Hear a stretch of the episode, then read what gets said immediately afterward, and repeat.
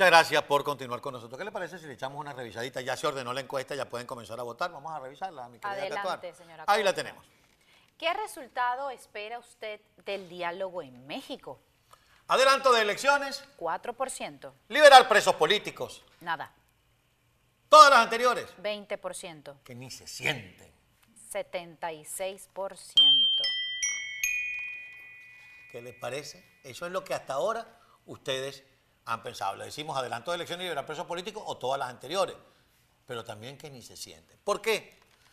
Porque la situación en la llegada nueva de una oportunidad para sentarse el régimen con la llamada plataforma unitaria es una situación que está como el guarapo, entre fuerte. Y dulce. ¿Y por qué decimos que está como el guarapo? Porque uno dice, yo no voy a hablar de los representantes del régimen que van a esa plataforma. Yo voy a hablar de los delegados. Fíjese que uso representantes del régimen y delegados de la plataforma unitaria. ¿Y por qué digo delegados y no representantes? Porque ¿a quién representa? ¿A quién representa Gerardo Blay? Tomás Guanipa, Freddy Guevara, Luis Emilio Rondón, Roberto Enríquez, Mariela Magallanes. ¿A quién representan? Lo representan a usted, mi querido amigo, a usted, mi querida amiga. Vamos a leer lo que ayer, ya lo tiene, Ladio afirma que hay altísimas probabilidades, lo dijo, es un titular que me gustó, todo el mundo lo reseñó, incluso nosotros, pero me gustó mucho el titular de Efecto Cocuyo, que dice, Blight afirma que hay altísimas probabilidades de un pronto regreso a la negociación. ¿A cuál negociación, doctor Blight? Yo sé que a usted no le gusta que le digan cómo hacer política desde Miami. Lo tengo claro desde hace cuatro años cuando rechazó una entrevista conmigo, cuando dijo esa gente en Miami que le quiere decir a uno cómo hacer política. Y después se puso bravo con la que era mi productora porque ella me lo dijo. Y le quitó el habla. Pues resulta que aquí en Miami, en Colombia y en el resto del mundo hay 6.4 millones de venezolanos que quieren que se haga política de la buena en Venezuela. Doctor Blay. Aquí están los tres que usted estaba comentando. Ajá.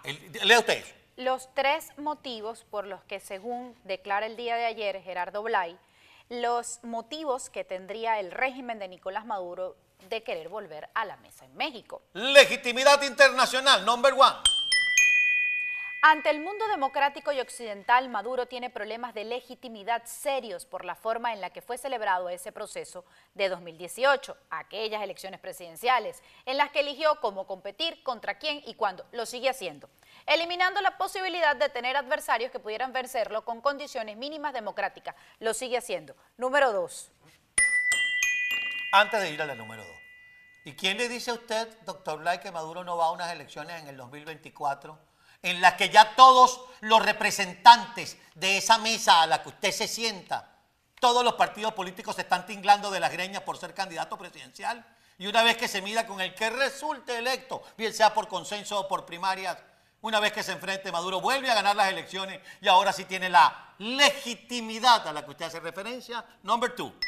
Si es que antes no les escoge tan bien el candidato Por que no se va a decirlo menos. Continuemos. Número dos.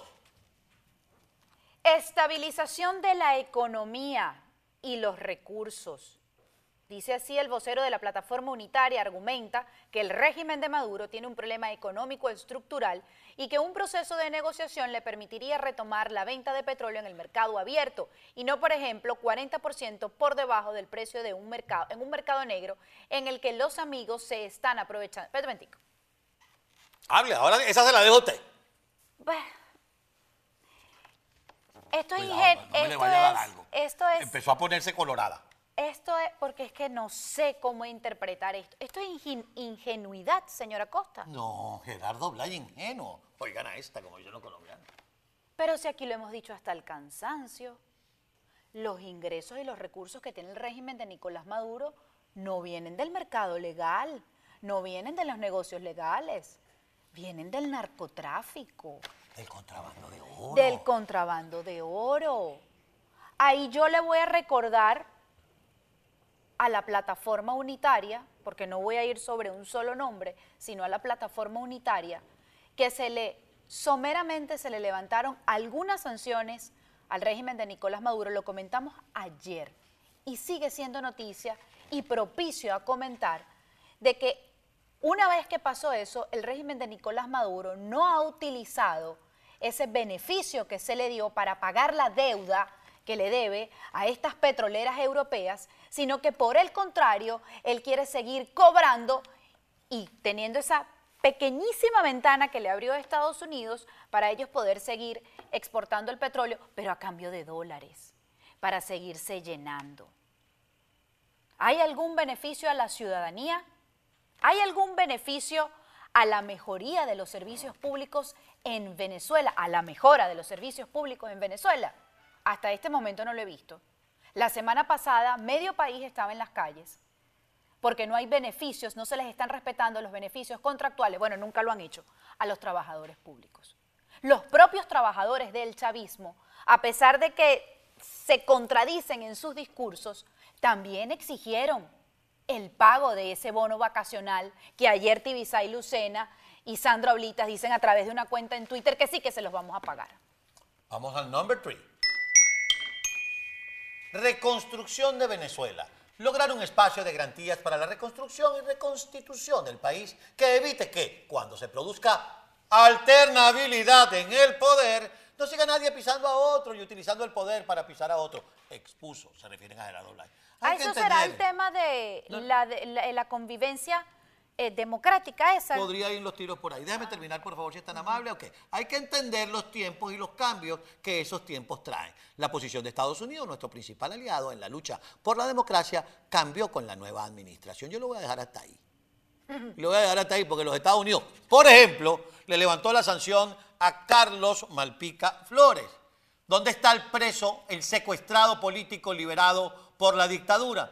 En ninguna parte. Por el contrario, dictaron sentencia hace una semana atrás contra un grupo de venezolanos. Persiguen a otro tanto. Le dieron 30 años a otros. Y como decía esta mañana mi colega Miguel Ángel Rodríguez en su programa, hizo una muy buena reseña de la cantidad de presos políticos y la exposición de la hermana de un coronel preso al que le han sacado literalmente el jugo en las torturas y después le ponen 30 años de cárcel. Y no hay avance en otros casos. Pero voy más allá.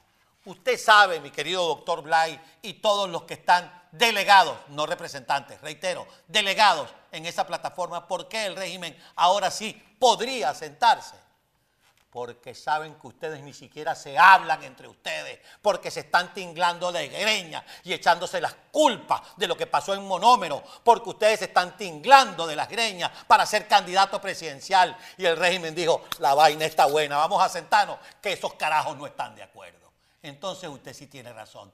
Es propicio para el régimen sentarse con ustedes a negociar qué. Entonces, veamos ya para cerrar este entre fuerte y dulce, si tiene usted la fotografía de los delegados. Y díganme ustedes, mis queridos televidentes, los que nos ven por internet, los que nos ven por la aplicación, si se sienten representados por Gerardo Blay, Tomás Guanipa, Freddy Guevara, Luis Emilio Rondón, Roberto Enríquez, Mariela Magallanes y Stalin González. Pareciera más bien que nos representan, digo, pareciera más bien que nos representan Jorge Rodrigo y su combo. Uy, no diga eso, señora Costa. Entonces hablemosle claro a la gente, porque a la gente no le gusta que la tengan como el guarapo, entre fuerte y dulce.